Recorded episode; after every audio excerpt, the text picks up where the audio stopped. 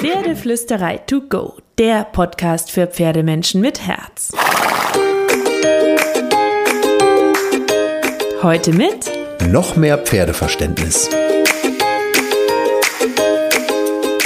Hallo und einen wunderschönen guten Morgen. Ich hoffe, du hattest auch diese Woche wieder so viele schöne Momente mit dem Pferd. Und damit noch mehr Magie und Glitzer dazu kommt, reden wir jetzt ein bisschen über sanftes Pferdetraining. Ich habe dir drei mögliche Tipps und Lösungen mitgebracht für irgendwelche Trainingsthemen und Trainingsfragen und wie du sie einfach sanft lösen kannst, weil Druck ist nicht die richtige Antwort.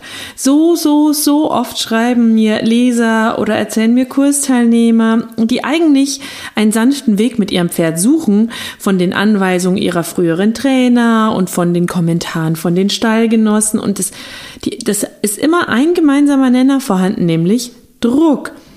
Ich bin so ein bisschen gefrustet, ehrlich gesagt, dass immer Druck die Antwort auf alle Fragen im Pferdetraining ist von so vielen Menschen. Dabei ist wirklich in 90 Prozent der Fälle Druck der falsche Weg und also vielleicht die größte Urban Legend der Pferdewelt.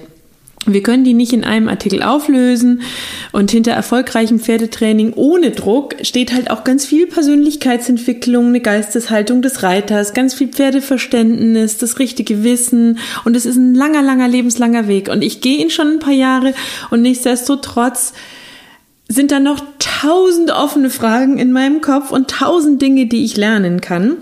Ähm, aber ich habe natürlich auch schon ein bisschen was gelernt und deswegen kann ich dir auf jeden Fall jetzt mal auf die Schnelle, ähm, weil du siehst, es ist eigentlich ein langwieriger Prozess und ich habe zum Beispiel einen ganzen Online-Kurs dazu, der Pferdemagnetkurs, der geht ganze zwölf Wochen mit Intensivbetreuung nur für den, den Start und den Beginn in ein ganz anderes Beziehungsthema und Trainingsthema mit dem Pferd. Ähm, der startet einmal im Jahr, also nächstes Jahr ist es wieder soweit. Wenn du Lust hast, dabei zu sein, dann trag dich super, super gern auf die Warteliste ein. Ähm, www.pferdeflüsterei.de slash Pferdemagnet. Dann freue ich mich, wenn du vielleicht nächstes Jahr dabei bist. Ähm, die ist total unverbindlich, ähm, aber ich liefere dir jetzt schon mal drei schnelle und relativ simple Lösungsalternativen für die verschiedensten Situationen, sodass du weißt, was du in Trainingssituationen statt Druck wählen kannst. Der erste und wichtige Punkt ist für mich, dass wir Menschen verstehen müssen, dass die Pferde eigentlich total willens sind, es uns recht zu machen. Es sind Herdentiere, es sind Harmoniewesen und dass sie Gründe haben, wenn sie etwas nicht tun oder anders tun, als wir uns das gewünscht hätten. Sei es, dass sie uns nicht verstehen, sei es, dass sie nicht leisten können, was wir uns wünschen, sei es, dass sie körperliche Probleme haben oder wir zum Beispiel die Signalgebung, den Trainingsaufbau nicht gut gestaltet haben oder selbst wenn wir alles gut gemacht haben, sie einfach einen schlechten Tag hatten. Diese Idee von ich drücke einen Knopf hier und ziehe einen Hebel da und dann macht mein Pferd, was ich möchte, die ist komplett falsch und du wirst jetzt vielleicht sagen, die habe ich ja gar nicht im Kopf, aber das ist das, was uns von allen Trainern immer wieder erzählt wird oder von so vielen. Pferde sind aber keine Maschinen, bei denen wir einen Knopf drücken können und schon passiert das Gewünschte und deswegen erreichen viele Pferdetrainer eben durch die Steigerung von Druck letztlich das gewünschte Ergebnis. Aber das hat ganz oft nichts mit Nachgeben zu tun, auch wenn uns das gerne so verkauft wird, sondern je nach Druckphase mit Aufgeben des Pferdes. Denn was soll es denn tun? Es kann kämpfen oder es kann aufgeben. Als Herdentier und Fluchttier wird es tendenziell oft eher aufgeben und die Pferde, die kämpfen, die werden damit so viel Druck klein gemacht, bis sie gar nichts mehr sagen oder sie werden zum Problempferd.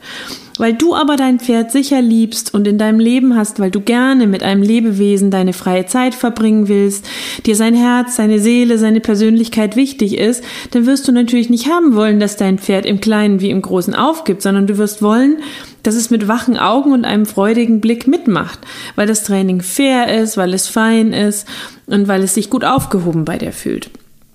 Auch wenn vieles im ersten Moment sich leicht anfühlt und diese These so vermeintlich logisch ist, weil all die Menschen, die dir erzählen, dass du nur genug Druck machen musst, haben ja immer todbrave Pferde.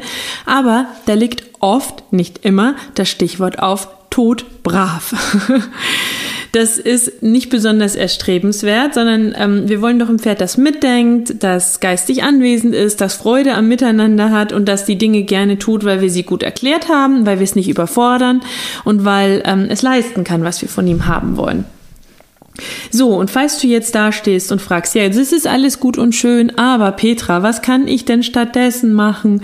Bekommst du jetzt drei simple Tipps, die kannst du ähm, dir mitnehmen. Du musst sie natürlich für dich und dein Pferd mit Leben füllen. Ähm, und immer vorausgesetzt, dass dein Pferd nicht irgendwelche körperlichen Probleme hat. Es lohnt sich da immer nachzugucken, weil so schrecklich das ist, ich mache so oft die Erfahrung, dass das Nein des Pferdes ganz oft was mit Schmerzen und unentdeckten körperlichen Problemen zu tun hat, falsche Ausrüstung. Und auch nicht jeder Physio, nicht jeder Tierarzt, nicht jeder Sattler, nicht jeder Hufpfleger macht einen perfekten Job, auch wenn sie das alle immer gerne sagen. Es gibt großartige Experten und es gibt nicht so gute Experten und manchmal ist der Experte großartig, aber vielleicht hatte er den Fall noch nicht oder hat eine andere Lösung Lösungsidee im Kopf, weil Pferde nun mal nicht mit uns reden können, zumindest nicht so genau. So, aber jetzt kommen wir zu den Punkten. Der erste Punkt ist die Kleinschrittigkeit. Wenn ein Pferd nicht macht, was wir wollen oder nicht so reagiert, wie wir uns das wünschen, dann kann es sein, dass wir die Lektion einfach nicht gut genug aufgebaut haben. Das kann den Kopf oder den Körper des Pferdes betreffen. Wenn wir also irgendwelche physischen Lektionen mit dem Pferd ausführen wollen, dem Pferd aber die Balance, die Tragkraft, die Geschmeidigkeit, die Händigkeit dafür fehlt, dann kann es die Lektion einfach nicht so leisten, wie wir das wollen und es wird auf seine Art und Weise Nein sagen. Und da müssen wir das Ganze weiter vorbereiten, körperlich so aufbereiten und aufbauen, dass das Pferd das eben irgendwann leisten kann, kleinere Schritte wollen, weniger Perfektion wollen. Ähm, und damit meine ich auch so simple Sachen wie schön angaloppieren, schön außen longieren, weichen, folgen und, und, und, und, und. Das kann bei jedem Pferd etwas ganz anderes sein. Manchmal kann es aber auch den Kopf betreffen und das Pferd versteht noch nicht, was das Thema der Lektion ist, weil wir vielleicht eben zu große Schritte im Aufbau gegangen sind.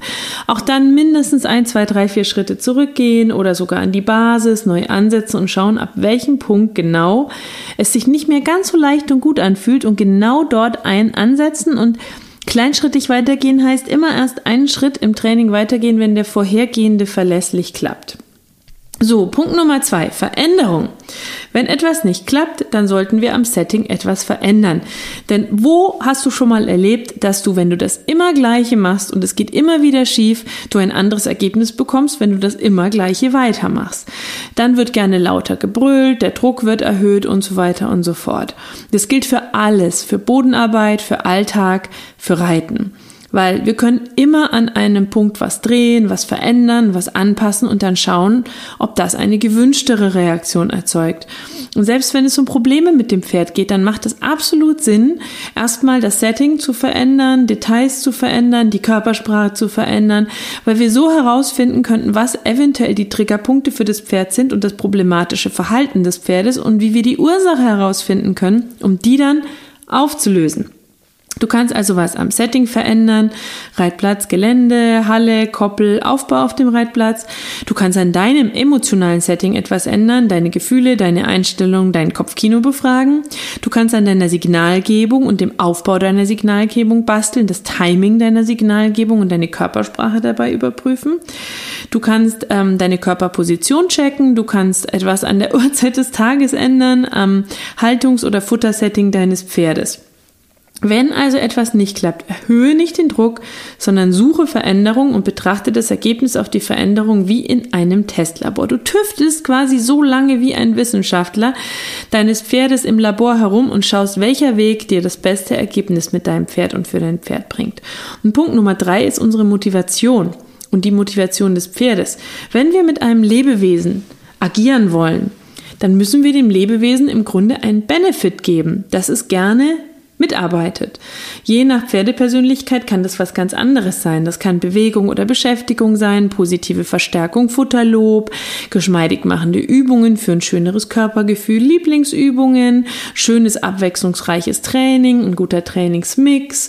Du kannst es mit einbeziehen und ihm ein Beziehungsbenefit geben, manchmal auch das Pferd wählen lassen, was gemacht wird und so weiter und so fort. Es gibt tausend Möglichkeiten für das individuelle Benefit und vermutlich tausend Benefits, die du in all den kleinen und großen Momenten der gemeinsamen Zeit deinem Pferd geben kannst. Und je mehr wir dem Pferd gute Gefühle verschaffen, ihm Sicherheit und Klarheit geben, seine Seele, seinen Körper zum Strahlen bringen, desto größer wird eben seine intrinsische Motivation werden, mitzumachen. Und da musst du einfach herausfinden, was für dein Pferd das Benefit ist. Es ist so wichtig, dass wir unsere Pferde kennen, dass wir das Training gemeinsam mit ihnen entwickeln, so dass du als Menschen Benefit bekommst und Dinge tun kannst, die du gerne tust, dein Pferd aber auch. Und diese alternativen Ideen, die kannst du in den verschiedensten Situationen anwenden und ähm, mit Liebe statt mit Druck im Pferdetraining nach und nach mehr erreichen. Weil mit Druck bekommst du vielleicht ein schnelles Ergebnis. Ja, wenn wir den Druck erhöhen, werden wir vermutlich mit all unserer Ausrüstung den Kampf mit dem Pferd immer gewinnen. Aber das ist weder beziehungsfördernd noch nachhaltig und sicher nicht wünschenswert, mit einem Lebewesen so umzugehen. Also, wenn dir das gefallen hat, ich verlinke dir gerne noch meine drei Wow-Tipps, die kannst du dir für 0 Euro schnappen und downloaden. Dann ähm, komm gerne, schnapp dir die und ähm, Klicke ähm, in den Show Notes, trag dich ein und dann senden wir die drei Tipps via E-Mail zu.